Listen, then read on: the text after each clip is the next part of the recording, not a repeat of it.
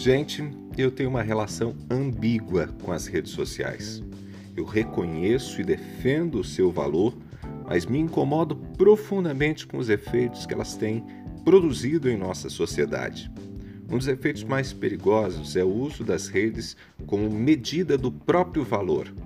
Em outras palavras, muita gente tem transformado as suas redes sociais em parâmetro do que é a sua vida. Se a pessoa não tem muito o que postar, é porque a vida é chata, tediosa, sem graça. Se o que publica nas redes não atrai muitas curtidas e comentários, é porque ninguém gosta dela, não tem amigos. Esta é uma visão completamente distorcida da vida e do próprio mundo. É verdade que algumas pessoas têm uma rotina que permite fotos e vídeos em bons restaurantes, cidades, lugares lindos, Algumas dessas pessoas têm tido um tipo de rotina que permite construir uma narrativa de uma vida aparentemente muito agradável, desejável.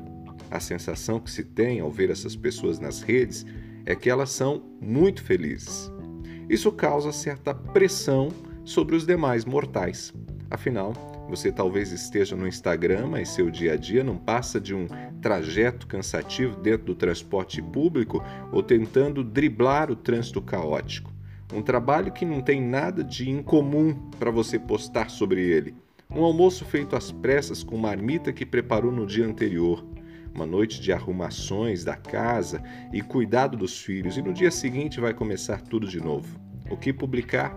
O que tem de interessante para mostrar aos outros?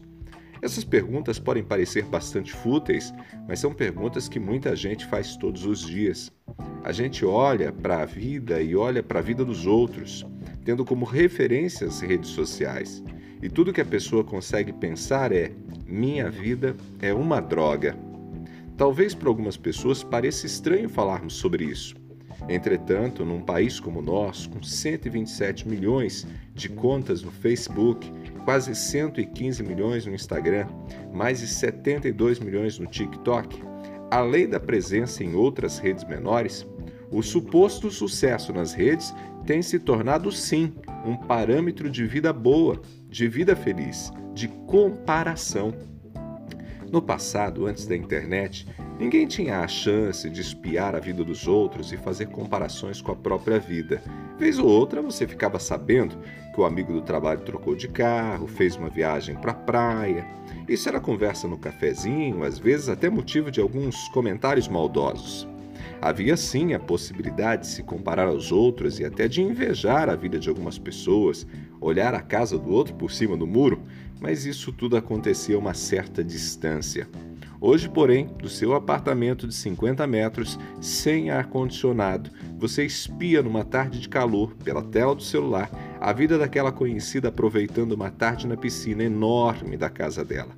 Enquanto isso, você tem roupas para lavar, toda a louça na pia te esperando e tem que aguentar um calor de 40 graus, sabendo que na sua casa só tem um banheiro com chuveiro e ainda preciso economizar água e energia elétrica porque o valor das faturas subiu demais. A conhecida tem o que mostrar nas redes. Já você se sente um nada, dona de uma vida inútil. O cenário que eu retrato acontece todos os dias e provoca em milhares de pessoas a mesma sensação. Minha vida é muito sem graça. Na telinha do celular, espiando as redes sociais, todo mundo parece ter uma vida boa e feliz, menos você. Para concluir, eu quero dizer três coisas. Primeira, lembre-se, as pessoas geralmente publicam apenas os seus melhores momentos. Então o que você vê nas redes é um recorte, um recorte sempre dos melhores momentos. Um recorte que sempre terá o melhor da vida dos outros, mas que não representa necessariamente o que vivem.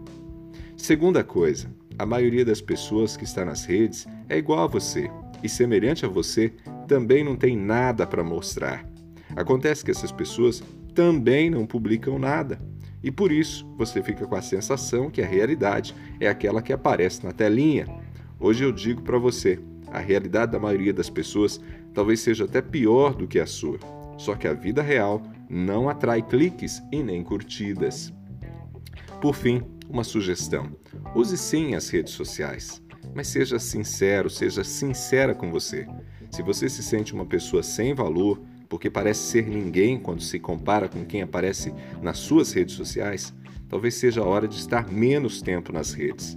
Talvez as redes estejam fazendo mal para a sua saúde emocional. Cuide de você, cuide da sua saúde emocional. Eu sou Ronaldo Neso, você me acompanha nas redes sociais, eu tô lá no Instagram, você pode falar comigo, arroba Ronaldo Neso, arroba Ronaldo Neso. Por hora é isso, a gente se fala.